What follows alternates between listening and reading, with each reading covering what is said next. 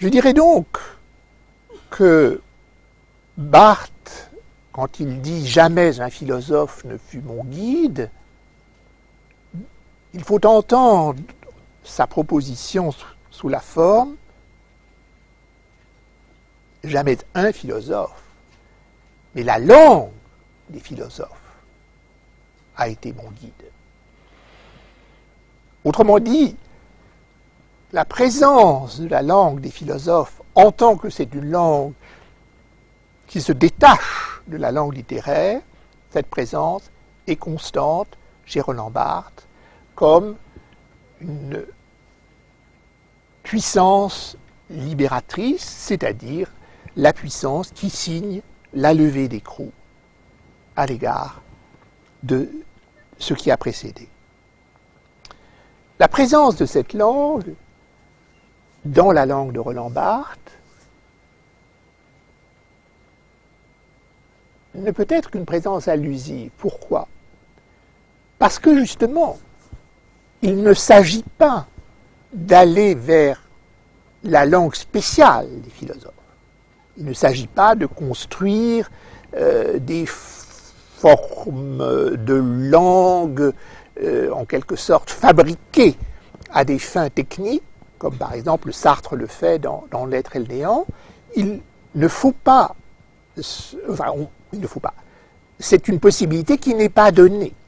Mais en même temps, il faut que soit donnée l'attestation de l'horizon, de la présence à l'horizon de cette langue libératrice qu'est la langue philosophique.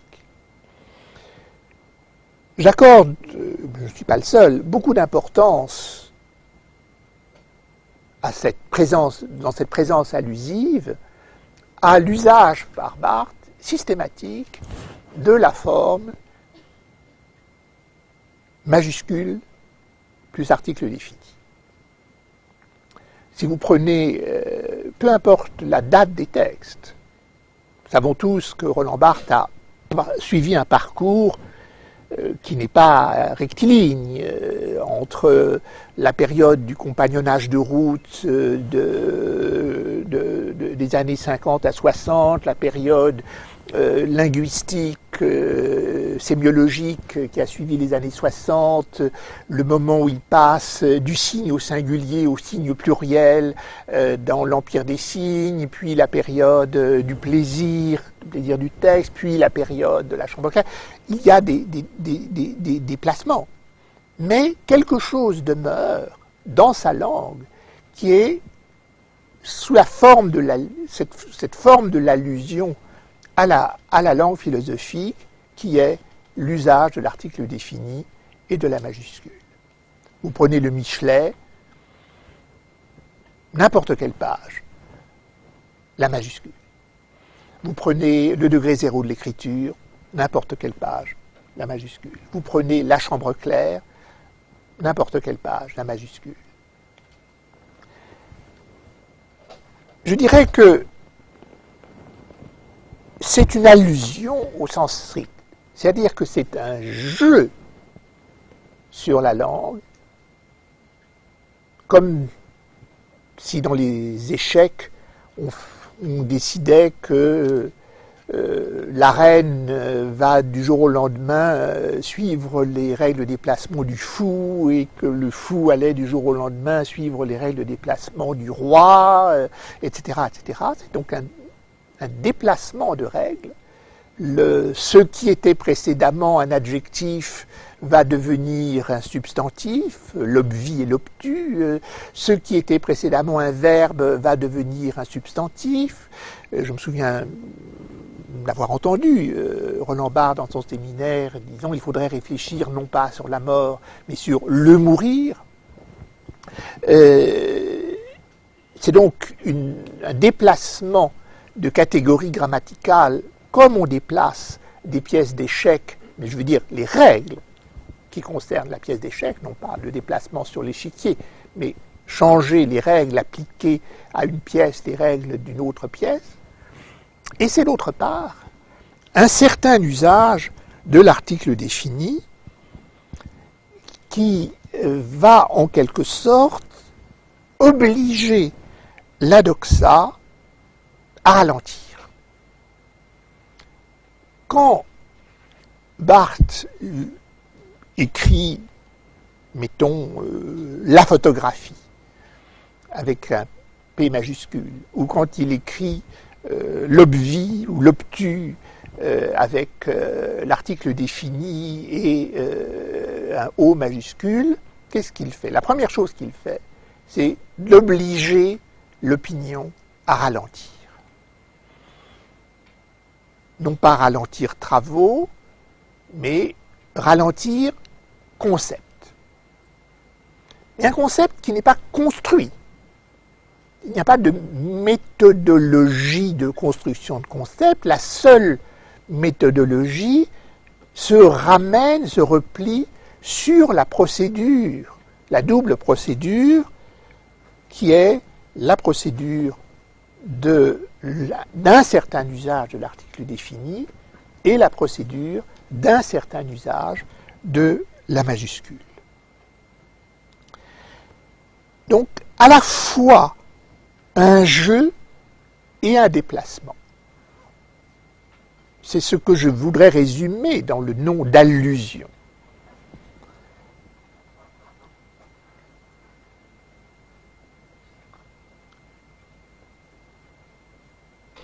Tout au long de son parcours, quels qu'en soient les déplacements, cette pratique de l'allusion se, maintient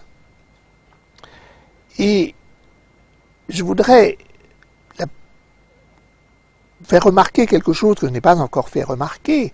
J'ai insisté sur la dimension de déplacement, mais en vérité, ce déplacement n'est pas un déplacement euh, aussi large que je l'ai dit dans mon, ma première illustration. C'est pas simplement, comme je le disais, pour me faire comprendre, euh, le, fou à qui l'on dit de se comporter comme euh, selon les règles de la reine ou au roi de se comporter comme suivant les règles de la tour. Non, non.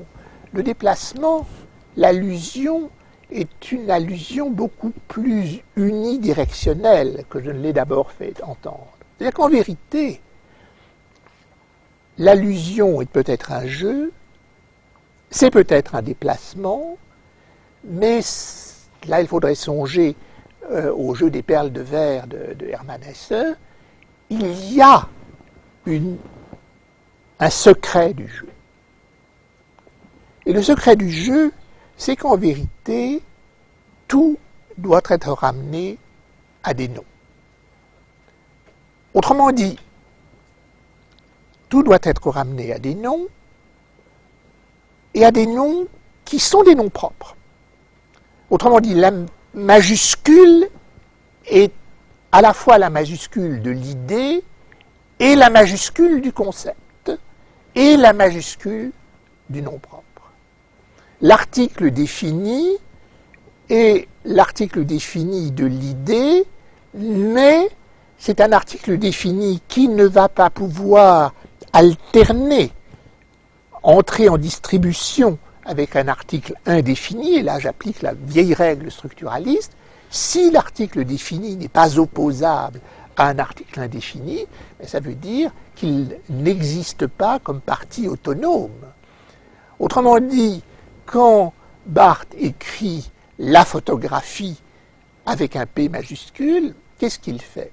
Premièrement, il traite le nom photographie qui est donné par la langue comme un nom nouveau, qui n'existait pas avant, totalement homophone au nom précédent, le même en fait, mais essentiellement différent, puisqu'il est aussi différent du non-photographie visuelle que le chien constellation céleste est différent du chien animal aboyant. Et la deuxième chose qu'il fait, c'est que il fait entendre que l'article défini, là, dans la photographie, devient rétroactivement, par le jeu de la majuscule, autre chose que l'article défini de la langue.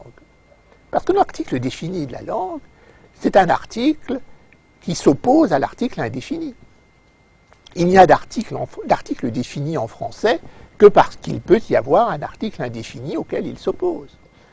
Ou un article partitif, euh, un, article un, article pluriel quand il s'agit du singulier. Là, non. le là de la photographie, c'est un là qui ne va pas pouvoir entrer en opposition distinctive ni avec l'article indéfini que serait le une, ni avec l'article partitif que serait de là, ni avec l'article pluriel que serait les, etc., etc. Et à partir du moment où cet article n'entre pas en opposition pertinente avec d'autres articles, ça veut dire qu'il cesse d'être autonome à l'égard du nom et qu'il en devient une partie intégrante. Donc la photographie, du seul fait que, et là c'est à la chambre claire que je fais allusion, du seul fait qu'on utilise le P majuscule, eh bien, le nom a changé de statut. Mais c'est un nom. C'est un nom, c'est une forme de nom qui ne va plus s'opposer à aucun autre usage du même nom. En fait, c'est ce que Kripke appelait un désignateur rigide, c'est-à-dire qu'à travers tous les mondes possibles, la photographie va s'appeler la photographie. À travers tous les mondes possibles, la littérature va s'appeler la littérature. À travers tous les mondes possibles, l'obvie va s'appeler l'obvie. À travers tous les mondes possibles, le neutre va s'appeler le neutre. Alors on s'interroge. Cela voudrait donc dire que la langue de Roland Barthes repose sur une conversion de tout ce qui importe vers un nom qui, du point de vue de sa structure logique, de sa structure euh, euh, langagière, est un nom en tant ce qu'il y a de propre dans les noms. Et là, je parle évidemment sous le contrôle des philosophes de profession, mais le propre d'un désignateur rigide, mais le propre d'un nom, euh, par opposition à d'autres catégories du discours, c'est qu'il ne puisse pas être un prédicat. Autrement dit, qu'est-ce qui fait que Socrate, euh, c'est un nom propre eh C'est que Socrate ne peut pas être prédiqué de la même manière que un nom commun parce que tout simplement, il ne désigne aucune propriété commune à tous les êtres qui s'appellent Socrate. C'est toute la doctrine de Kripke sur les noms propres. Pourquoi c'est un désignateur rigide? Pourquoi c'est un désignateur rigide à travers tous les mondes possibles? C'est parce que ça n'est pas prédicable.